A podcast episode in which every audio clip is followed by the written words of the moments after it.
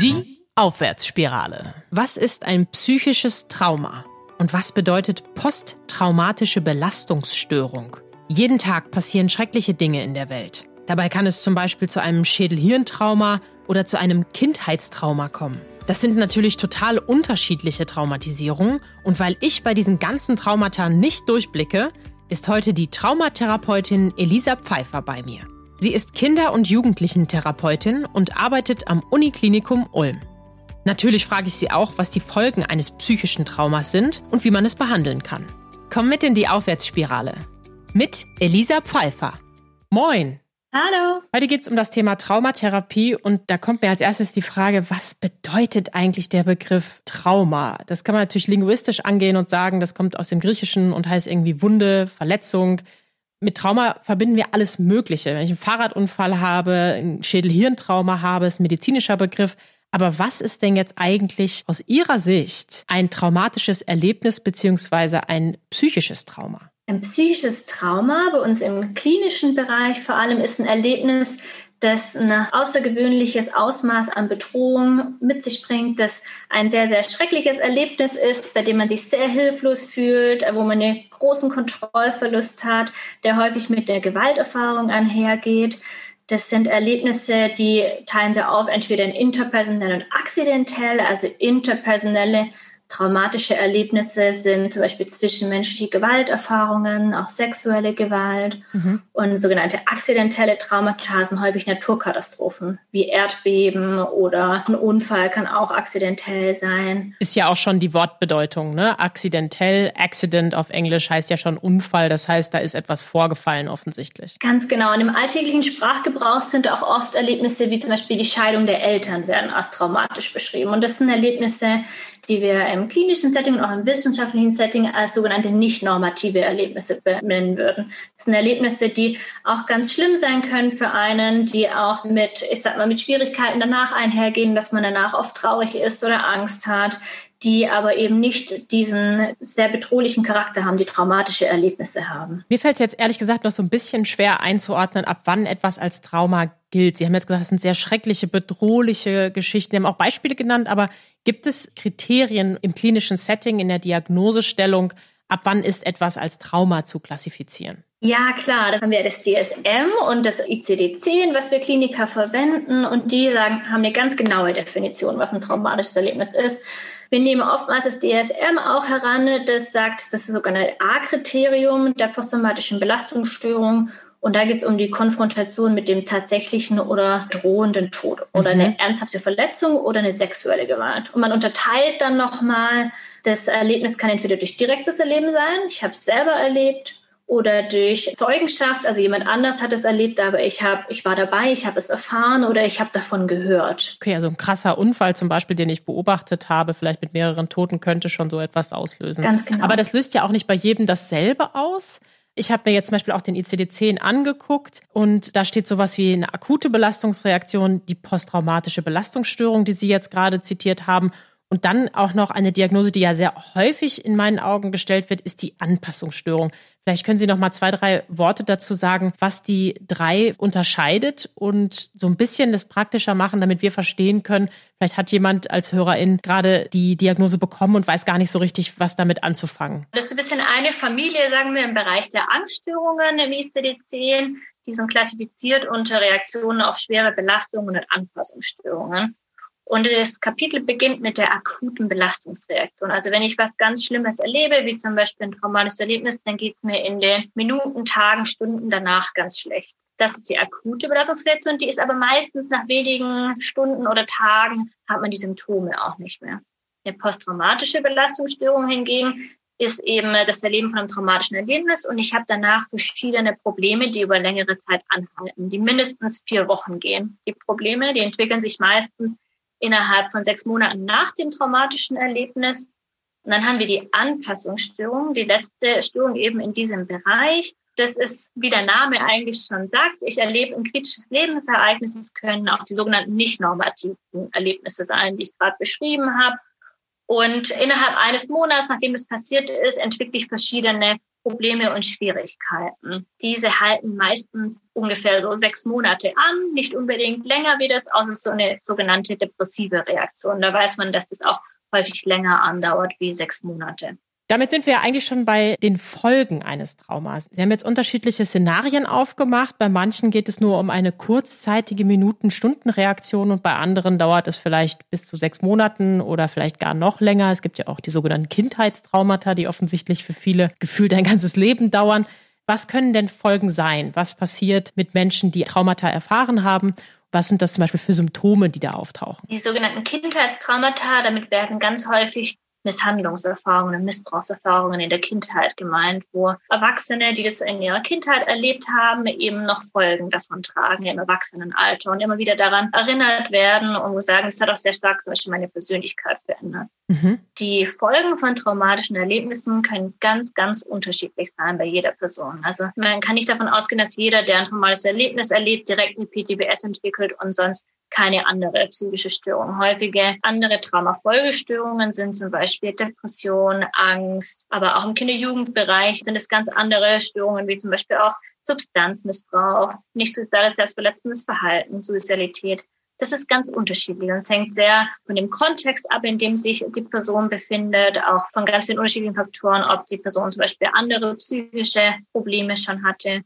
Das ist ganz, ganz unterschiedlich. Die PTBS ist eben eine psychische Erkrankung, die ganz speziell quasi so diese die Probleme abbildet, die man nach einem traumatischen Erlebnis eben entwickeln kann. Mhm. Und da unterscheiden wir zwischen verschiedenen Bereichen. Vielleicht kann ich die mal ganz kurz erläutern und so ein bisschen darstellen, was eine posttraumatische Belastungsstörung ist. Gern. Ein Bereich der posttraumatischen Belastungsstörung ist Wiedererleben. Das heißt, das, was mir passiert ist, das Erlebnis, es kommt immer wieder in meinen Kopf, obwohl ich es eigentlich gar nicht möchte. Ich werde immer wieder daran erinnert. Sind das diese sogenannten Flashbacks? Genau, die gehören zu den Wiedererlebenssymptomen. Wir unterscheiden da zwischen Intrusionen und Flashbacks. Also Intrusionen sind zum Beispiel Gedanken, die mir immer wieder in den Kopf kommen von dem Erlebnis oder ich sehe Bilder von dem Erlebnis oder ich höre Geräusche von dem Erlebnis. Flashbacks sind noch mal stärker. Bei einem Flashback habe ich das Gefühl, ich bin wieder an dem Moment zurück, als es passiert ist. Ich bin mit meinem ganzen Wesen quasi zurück in diesem Moment und erlebe das wieder. Das ist ein bisschen von der Intensität deutlich stärker. So ein bisschen wie so ein Albtraum, nur in einem Wachzustand. Ja, genau, so beschreiben das auch ganz viele. Mhm. Die Albträume gehören auch zu den Wiedererlebenssymptomen. Es berichten auch sehr viele Menschen. Mhm. Das ist so der Bereich Wiedererleben. Und der nächste Bereich, der heißt Vermeidung. Und das sagt eigentlich schon das Wort. Da geht es darum, dass ich alles, was mich an das traumatische Erlebnis erinnert, bewusst oder unbewusst vermeiden möchte. Also ich möchte nicht darüber sprechen, ich möchte nicht an die Orte gehen, die mich daran erinnern und ich möchte auch nicht darüber nachdenken. Weil jedes Mal, wenn ich es tue, bin ich angespannt, gestresst und ich merke in meinem Körper, dass zum Beispiel mein Herz schneller schlägt. Das ist sehr anstrengend. Ich möchte das vermeiden. Ist das vielleicht auch so eine grundsätzliche Geschichte? Also Nervosität kann ja etwas sein, wenn man vor etwas Angst hat, was man gerade erlebt hat, dass man das so seinen lieben langen Alltag mit sich trägt. Also wenn ich mich auf eine Prüfung vorbereite, habe ich auch das Gefühl, dauerangespannt zu sein. Kann ich mir das so auch vorstellen als ein Symptom? Ja, also eine Dauerangespanntheit, da sind wir dann in dem Bereich, der heißt Hyperarousal, Übererregung. Mhm. Heißt, ich bin dauerhaft angespannt, nachdem mir das passiert ist. Ich bin sehr unruhig, ich bin sehr schreckhaft, ich kann mich schlecht konzentrieren, ich habe Schlafstörungen, weil ich eben dauerhaft angespannt bin, seit mir das passiert. Das ist auch oft was direkt nach dem Erlebnis habe ich diese, diese Anspannung, diesen Stress, der dauerhaft da ist, der mein Leben und meine Funktionalität auch in meinem Alltag deutlich einschränkt. Sie haben gerade schon angedeutet, Sie arbeiten ja hauptsächlich mit Kindern und Jugendlichen. Können Sie beschreiben, was da so die Unterschiede sind zwischen erwachsenen Patienten und Kindern und Jugendlichen? Ich arbeite als Kinder- und Jugendlichen-Psychotherapeutin in der Traumaambulanz in Ulm. Und ich arbeite hauptsächlich mit Kindern und Jugendlichen, die auch schlimme ähm, Erlebnisse berichten. Und es gibt ganz ganz große Unterschiede wirklich zwischen Erwachsenen mit einer posttraumatischen Belastungsstörung und Kinder und Jugendlichen. Man muss da nochmal deutlich unterscheiden zwischen den verschiedenen Alters- und Entwicklungsstufen bei Kindern und Jugendlichen, mhm. da wir wissen, dass sich die PTBS-Symptomatik und die verschiedenen Traumafolgestörungen sehr daran orientieren, in welchem Entwicklungsstand das Kind, der Jugendliche gerade ist. Zum Beispiel Säuglinge, ähm, die frühe Traumatisierung erleben, da kennt man das, die sogenannte Freeze Response, die erstarren, bei irgendwas, das sie an das traumatische Erlebnis erinnert. Mhm. Kleinkinder zum Beispiel, also die noch nicht in die Schule gehen, da wissen wir, dass verschiedene Entwicklungsstufen, die eigentlich schon gegangen sind, wieder rückläufig sein können. Zum Beispiel können Kinder plötzlich wieder einnässen oder verlieren andere Fähigkeiten, wie zum Beispiel die Sprache, auch dann im Bereich Mutismus. Wir wissen auch, dass zum Beispiel Schulkinder, da zeigt sich die Symptomatik auch nochmal anders. Da werden häufig auch mehr Ängste und unspezifische Angstträume berichtet. Und da ist die Vermeidung eher generell. Also vermeiden alle möglichen Situationen, wo man gar nicht mal den Traumabezug herstellen kann. Bei Jugendlichen, so als sag mal, die letzte Gruppe, die wir so einteilen, da ist natürlich die Autonomieentwicklung im Vordergrund, ja die Ablösung von den Eltern und häufig hat so eine Traumatisierung und auch so eine PTBS darauf einen sehr großen Einfluss. Also entweder eine extrem schnelle Ablösung dann oder eben ist ein Schritt zurück, wo ich mich wieder mehr an meinen Eltern orientiere. Und das sind dann auch Themen wie selbstverletzendes Verhalten, also das ist sogenannte Schneiden mhm. und Sozialität und Substanzmissbrauch auf einmal ein Thema. Bei Jugendlichen muss man sagen, ist die Symptomatik am ähnlichsten auch zu den Erwachsenen. Erwachsene. Mhm. Das macht Sinn. Jetzt sind wir natürlich bei der Frage, die alle brennend interessiert. Was können wir tun? Was können wir tun als Einzelner im Umgang mit Traumata und was tun Sie speziell im klinischen Kontext? Und da habe ich natürlich als erstes mal wieder Dr. Google gefragt und komme hier auf einer Seite raus, die mir verschiedene Behandlungsmöglichkeiten vorschlägt. An erster Stelle steht die kognitive Verhaltenstherapie, die Sie ja auch schwerpunktmäßig praktizieren mit einer besonderen Ausrichtung. Dann die EDMR, das heißt Eye Movement Desensitation and Reprocessing, also eine Augenbewegungs-, Desensibilisierungs- und Wiederverarbeitungsmethode. Vielleicht können Sie mir dazu gleich mehr sagen. Und dann natürlich auch noch verschiedene andere Ansätze, wie zum Beispiel psychodynamische Psychotherapie, also tiefenpsychologische Ansätze oder auch die narrative Konfrontation und viele weitere. Mich interessiert natürlich schwerpunktmäßig, wie Sie das Ganze einordnen und worauf Sie sich spezialisiert haben. Da haben Sie schon ganz viele ähm, spannende Verfahren aufgezählt und ein Großteil davon gehört zu der Familie der sogenannten traumafokussierten kognitiven verhaltenstherapeutischen Ansätze. Mhm. Ja, also wir wissen heutzutage schon sehr, sehr gut, wie man PTBS behandeln kann und dass man das auch sehr gut behandeln kann, was vielen Patienten auch viel Hoffnung macht. Und wir wissen aber aus ganz, ganz vielen Studien, dass vor allem eben traumafokussiertes Arbeiten hilft. Also ich arbeite direkt an dem traumatischen Erlebnis, beinhaltet auch die Exposition mit dem Erlebnis. Und wir wissen, dass vor allem verhaltenstherapeutische, kognitiv-verhaltenstherapeutische Ansätze ähm, eine gute Effektivität zeigen bei sag mal, der Symptomlinderung. Und da gehören zum Beispiel die traumafokussierte kognitive Verhaltenstherapie dazu. Da gehört auch die narrative Expositionstherapie dazu, die Sie gerade beschrieben haben. Und zu den traumafokussierten Verfahren gehört zum Beispiel auch EMDR. Mhm.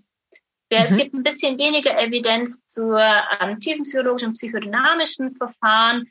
Ähm, ich kann mir aber gut vorstellen, dass die tatsächlich auch bei vielen Patienten, die traumatische Erlebnisse erlebt haben, sehr gut helfen können. Ich persönlich arbeite eben traumafokussiert und mit kognitiv-verhaltenstherapeutischen Verfahren. Mhm. Bei den tiefenpsychologisch orientierten Verfahren ist es ja auch so, dass man noch stärker auch in die eigene Biografie schaut. Das ist ja eine dolle Abgrenzung zur Verhaltenstherapie. Ich persönlich bin ja jetzt eigentlich eher so aus dem Bereich Akzeptanz und Commitment-Therapie interessiert, was ja auch wiederum eine Weiterentwicklung der Verhaltenstherapie ist, also zur dritten Welle der Verhaltenstherapie gehört. Jetzt haben Sie gerade gesagt, traumafokussierte Verhaltenstherapie. Sie nennen das immer kurz TFVT. Was ist denn jetzt da der Unterschied zur normalen Verhaltenstherapie in Anführungszeichen? Da gibt es gar nicht so große Unterschiede. Also das mhm. sind alles verhaltenstherapeutische Methoden.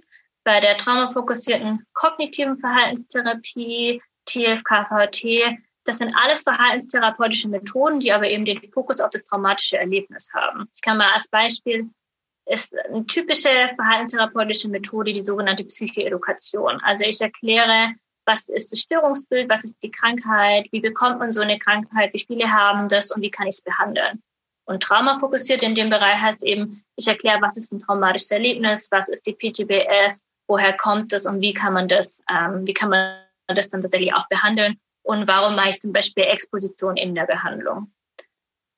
Jetzt haben wir gerade den Klassiker gemerkt. Ich habe das K, glaube ich, unterschlagen. Also die kognitive Verhaltenstherapie äh, bezieht sich also im weitesten Sinne auf die Vernunft. Ähm, Sie haben, glaube ich, gerade schon einen Anteil davon äh, bezogen, nämlich die sogenannte Education, also Anteile aufzuklären, was überhaupt passiert ist und nicht nur das Verhalten äh, zu modifizieren, also in die ähm, Auseinandersetzung oder Konfrontation zum Beispiel reinzugehen.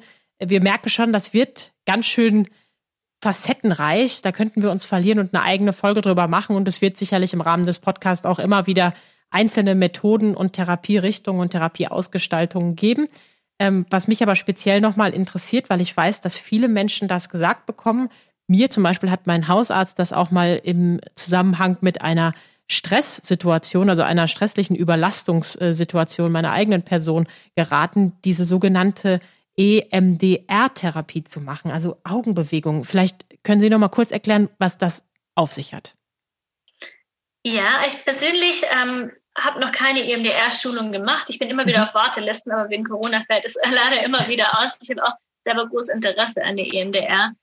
Die EMDR wird bei der PTBS angewandt. Ja, also man äh, versetzt sich äh, in, gedanklich in das traumatische Erlebnis und mhm. durch so eine Stimulation, also dass ich meine Augen zum Beispiel hin und her bewege bei Kindern, macht man auch zum Beispiel mal so ein Schulterklopfen oder Schenkelklopfen, habe ich eine bilaterale Stimulation. Und die grundlegende Idee, ohne dass ich eine Expertin dafür bin, ist eben, dass dadurch quasi im Großhirn die Inhalte neu strukturiert werden. Und diese Form dieser Exposition oder der gedanklichen Umsortierung, nenne ich es mal, sagen wir eher laienhaft, die macht man auch zum Beispiel in, in einer Angsttherapie, mhm. also bei einer spezifischen Phobie oder ähm, die würde man auch bei einer Depression, also bei allen möglichen Störungsbildern kann man das anwenden, auch zum Beispiel bei hyperkinetischen Störungsbildern. Das ist mehr eine Methode, die jetzt nicht speziell für die PTBS ist, die aber da eine gute Evidenz hat.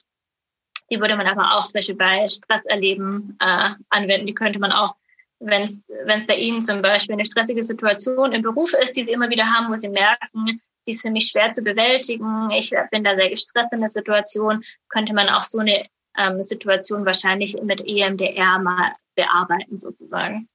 Und wenn ich das jetzt konkret mir vorstellen soll, bedeutet das, dass jemand mit mir das, diese Situation durchgeht? Im, im Narrativ, also wir sprechen darüber und gleichzeitig werde ich berührt, beziehungsweise muss meine Augen verdrehen. Also ich habe es noch nicht so ganz verstanden. Vielleicht können Sie es noch mal praktischer machen, dass, dass die Leute sich wirklich vorstellen können, ähm, dass das jetzt auch kein Hokuspokus ist, weil ich glaube, den Ruf hat es leider auch noch oft. Ja, also ich persönlich, wie gesagt, habe noch keine EMDR gemacht, mhm. sondern war tatsächlich eher bei EMDR-Behandlungen dabei. Und das ist, kann man sich so vorstellen, dass man ähm, zusammen mit dem Therapeuten in einem Raum sitzt und der Therapeut bittet einen so ein bisschen zu beschreiben, wie war das Erlebnis, sodass die Person sich gedanklich in das Erlebnis hineinversetzen kann. Und dann ist eigentlich ist es so, dass der Therapeut eben zum Beispiel mit seinem, mit seinem Finger den immer wieder hin und her bewegt, sodass die Person dem äh, mit den Augen folgen kann und dass die Person für sich in Ruhe das Erlebnis sich einfach nur vor Augen führt. Und dann immer wieder unterbricht der Therapeut und sagt, okay, was passiert jetzt gerade in dem Erlebnis? Mhm. Ja, und dann geht's weiter. Und dann fragt immer wieder der Therapeut, wie ist jetzt die Anspannung, was passiert jetzt? Und dann geht's weiter.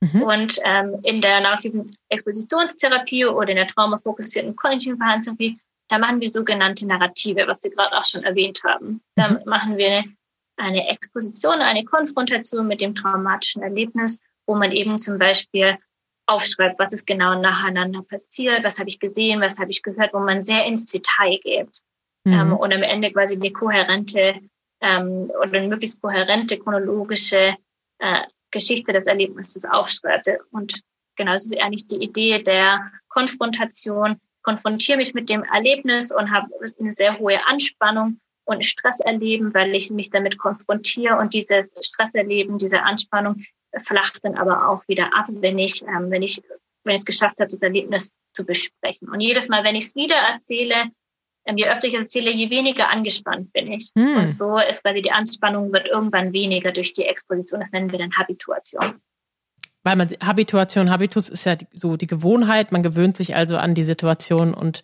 lässt dann die Anspannung sozusagen abfallen. Was ich mich frage ist, kann ich eigentlich auch alleine was machen? Also gibt es die Möglichkeit, sich selbst zu heilen, lese ich hier im Internet immer mal wieder bei äh, traumatischen Erlebnissen. Und ähm, wenn ja, oder wenn Sie sagen, es gibt eine Möglichkeit, was man zumindest tun kann, weil es klingt ja doch sehr, sehr facettenreich, was man in einer Traumatherapie macht. Und ähm, da kommt sicherlich einiges hoch und viele Anspannungen hoch. Das ist vielleicht ganz schlau, wenn man da nicht alleine ist. Aber vielleicht gibt es ja eine Übung, die Sie empfehlen, die man zu Hause machen kann, wenn man sich jetzt akut belastet fühlt. Vielleicht hat man auch kein Trauma, aber vielleicht gibt es etwas, was, was Sie den Leuten mit auf den Weg geben können. Aber zunächst natürlich die Frage, kann ich mich selbst heilen von meinem Trauma? Als Kliniker würde ich immer sagen, wir schauen erstmal, was das Problem mhm. ist, ob sie eine psychische Diagnose haben und was ihre Einschränkungen sind und wie wir helfen können. Ja, wenn sie eine posttraumatische Belastungsstörung die haben, wenn sie sogenannte die Kriterien erfüllen, dann würde ich Ihnen immer empfehlen, sich ähm, eben auch eine Psychotherapie zu suchen und Hilfe zu suchen. Weil Sie haben es schon kurz gesagt, so dieses Erlebnis alleine durcharbeiten ist natürlich sehr herausfordernd. Ja, Absolut. Und wenn äh, Menschen das so könnten, dass sie es alleine komplett sich hinsetzen und es durcharbeiten und so weiter, es für sich alleine machen könnten, dann bräuchten wir gar keine Therapeuten. Wir brauchen Therapeuten, die uns helfen, die uns unterstützen, eben bei dieser extrem, extrem schwierigen Aufgabe, das durchzuarbeiten und die für uns da sind und uns einen Raum geben und die uns Zeit geben, darüber zu sprechen und uns darum zu unterstützen. Ich glaube, es ist ähm, so ein bisschen wollen Menschen oft sich auch selber heilen, weil sie denken, wenn ich in Psychotherapie gehe, das kann auch negative Konsequenzen auf mich, meine Person und meine Versicherung und mein Berufsleben und so weiter haben. Und Psychotherapie ist oft mit, auch heute noch mit vielen Stigmata belegt. Ja, ich möchte nicht zugeben, dass ich eine Therapie suche, weil ich stehe dann vielleicht hilflos da und das könnte ich mir nicht selber helfen. Ich möchte aber doch werben, vor allem für die Traumatherapie, da die Traumatherapie sehr gut funktioniert. Wir wissen, was funktioniert und wie es funktioniert. Und es ist immer, also es ist im Normalfall eine Kurzzeittherapie. Mhm. Oft ist der Gedanke, wenn ich eine Traumatherapie mache, dann bin ich erstmal anderthalb, zwei Jahre in Therapie, was ich glaube, für die meisten Menschen ein bisschen abschreckend ist, mhm. weil es auch eine Verpflichtung ist, sich jede Woche in Therapie zu begeben und es fühlt sich wie ein sehr langer Prozess an. Aber wir wissen eben, dass von den von den Traumatherapien, die sozusagen evidenzbasiert sind, von denen man wissenschaftlich erwiesen hat, dass sie gut funktionieren, das sind Kurzzeittherapien. Und ich glaube, das ist sehr oft sehr ermunternd, sich äh, Hilfe zu holen. Bei Kurzzeit sprechen wir immer von 25 Sitzungen, wenn ich das richtig in Erinnerung habe, oder? Ist das anders? Ja, das ist, ändert sich immer mal wieder, ähm, was die Kassen quasi zahlen, sage ich mal, ist auch unterschiedlich bei Erwachsenen und bei Kindern, da man bei Kindern zum Beispiel mehr Bezugspersonenstunden noch hat, also mehr Elternbeteiligung mhm. ähm, zum Beispiel. Aber genau, man kann so sagen, ungefähr drei, vier, fünf Monate. Weil man natürlich irgendwann mal wieder einen Termin ausfällt mit Urlaub und, und äh, Ferien und so weiter. Aber die Kurzeittherapie sind wenige Monate, meistens weniger als ein halbes Jahr. Und wer sich da aufgehoben fühlt, der sollte auf jeden Fall nochmal in die letzte Folge reinhören. Äh, bin ich psychisch krank und was heißt das eigentlich? Denn da geben wir auch Hilfestellung, wo man hingehen kann, wenn man noch so gar nicht weiß, welche Methode, welche Therapieform äh, möchte man machen und muss es überhaupt eine Therapie sein? Beziehungsweise ähm, gibt es Möglichkeiten, einen Therapeuten zu finden, eine geeignete Therapeutin, geht man in eine Ambulanz. Also da finden Sie mehr Informationen oder findet ihr mehr Informationen über das Thema. Und ich glaube, Sie haben da auch noch einen kleinen Hinweis. Ja, es gibt nämlich die Deutsche Gesellschaft für Psychotraumatologie, die DEGPT. Mhm. Wenn man auf die Homepage von der Gesellschaft geht, da gibt es tatsächlich eine Auflistung von Therapeuten, die evidenzbasierte Traumatherapie ähm, quasi durchführen. Und es gibt auch ein Forschungsprojekt, das heißt Best for Can. Das ist ein ganz großes Verbundprojekt, unter anderem mit Frau Professor Dr. Rita Rosen und Frau Regina Steil die eben genau das im Kinder-Jugendbereich machen, die Schulen, äh, Therapeuten, auch ambulante Psychotherapeuten, da in da zum Beispiel traumafokussierte Verhaltenstherapie, die Schulen, Therapeuten in ganz Deutschland, um gute Traumatherapie anbieten zu können. Und die haben auch ein großes Verzeichnis auf ihrer Homepage, wo man den passenden Therapeuten finden kann. Sie selbst sind ja auch eingebunden in diverse Forschungsprojekte und diverse Projekte mit Kindern und Jugendlichen, unter anderem mit jungen Geflüchteten, aber auch mit Menschen in Deutschland, also mit Kindern und Jugendlichen in Deutschland, die im Haushalt selbst Traumata erfahren haben. Und das ist natürlich auch gerade ein Riesenthema. Äh, jetzt zur Corona-Zeit, häusliche Gewalt nimmt zu. Darunter leiden leider auch die Kinder. Merken Sie das bei sich im Uniklinikum Ulm auch, dass da irgendwie mehr Anfragen kommen, dass da eine andere Belastung herrscht, weil Mama und Papa jetzt zu Hause sind oder ist es aktuell noch kein Thema? Glaube, die Pandemie begleitet uns jetzt doch schon äh, sehr lange. Mhm. Seit dem Frühjahr, wir sind schon mitten in der zweiten Welle und haben schon viel gelernt aus der ersten Welle. Bei uns an der Uniklinik Ulm sind Kinderschutz und Traumatherapie ganz, ganz große Schwerpunkte. Und wir äh, machen ja auch viele Fortbildungen dahingehend. Da kann man auch gerne mal auf unsere Homepage gehen. Wir haben auch viele tolle E-Learnings, gerade zu Kinderschutz und Fortbildungen. Und wir merken natürlich schon an der Klinik, dass es bei vielen Kindern und Jugendlichen die wir schon kennen, ähm, auch sich deutlich zugespitzt hat, zum Beispiel in der Pandemie, auch vor allem depressive Kinder und Jugendliche und ängstliche Kinder und Jugendliche. die natürlich dann auch eine fehlende Struktur oft haben, wenn sie nicht in die Schule gehen können, wenn sie keine soziale Kontakte haben können. Das merken wir sehr oft. Und wenn Sie so spezifisch auch fragen nach häuslicher Gewalt, machen wir uns natürlich auch sehr viel Sorgen, weil auch vor allem in der ersten Welle die Jugendämter sehr eingeschränkt waren in dem, was sie äh, leisten konnten mhm. für die Familien, da sie eben viele Familien nicht mehr besuchen konnten und nicht mehr unterstützen konnten. Und die sind oft ähm, auch ein sehr wichtiger präventiver Faktor für Kindeswohlgefährdungen, für häusliche Gewalt. Und äh, wir merken schon einen Anstieg dahingehend, dass wir mehr Anmeldungen haben, auch in unserer Traumaambulanz.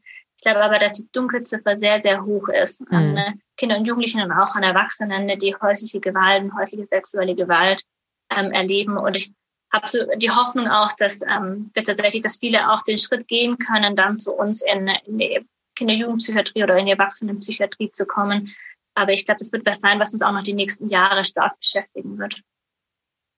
Wenn Sie, also jeder, der jetzt noch mehr Informationen haben möchte, findet die Webseiten natürlich unten in der Beschreibung. Wenn Sie jetzt noch eine Mission im Rahmen der Traumatherapie nach draußen tragen wollen oder eine Botschaft, was könnte das sein? Also für traumatisierte Menschen habe ich die Botschaft, es ist normal, dass man sich nicht gut fühlt, wenn man was Schlimmes erlebt hat. Es ist normal, dass einem auch lange Zeit nicht gut geht und man kann nicht einfach weiterleben, wenn man was Schlimmes erlebt hat. Aber es gibt ganz viel Hoffnung, wenn man in der Psychotherapie und sehr gut weiß, wie man helfen kann. Deshalb möchte ich Sie ermuntern, sich einen ambulanten Psychotherapeuten zu suchen und den Schritt zu gehen und die Therapie einfach mal auszuprobieren. Das ist im Normalfall eine Kurzzeittherapie und es kann wirklich sehr lebensverändernd sein. Ja, das Leben kann dann auch sehr viel einfacher sein. Generell habe ich so ein bisschen die Hoffnung, ähm, so die Mission, ähm, dass wir noch mehr Therapeuten schulen können in der evidenzbasierten Traumatherapie, dass wir noch mehr Therapeuten im Erwachsenen- und Kinderbereich vor allem Niedergelassene erreichen können und sie dahingehend schulen können, wie kann ich eine Kurzzeittherapie für traumatisierte Kinder und Jugendliche und Erwachsene anbieten und so ein bisschen die Hemmung auszunehmen, schwer traumatisierte Menschen zu behandeln und so ein bisschen da, durch Schulungen die Erfahrung machen zu können, seit einer Therapeuten, dass Traumatherapie auch sehr viel Spaß machen kann und dass es sehr schön sein kann, den Menschen so gut helfen zu können. Meistens verbinden wir viel Leid und Schmerz mit dem Thema Trauma. Darum freut es mich ganz besonders, dass Sie so viel Herzblut in die Traumatherapie stecken und uns mit Ihrer fröhlichen Art für das Thema begeistern. Wer tiefer einsteigen will, sollte sich die Links in den Show Notes ansehen. Hilfesuchende finden dort ein Portal mit vielen Informationen und einer Liste von TraumatherapeutInnen. Menschen, die sich in Traumatherapie ausbilden wollen, können renommierte E-Learning-Kurse belegen, aktuell, vermutlich bis Ende des Jahres, sogar kostenfrei. Mehr zu Elisa Pfeiffer und ihrer Arbeit gibt es auf den Seiten des Uniklinikums Ulm. Danke, dass Sie heute bei mir waren, Elisa Pfeiffer. Vielen Dank. Wenn euch die Folge gefallen hat, abonniert den Podcast und empfiehlt sie gern weiter. Die Aufwärtsspirale.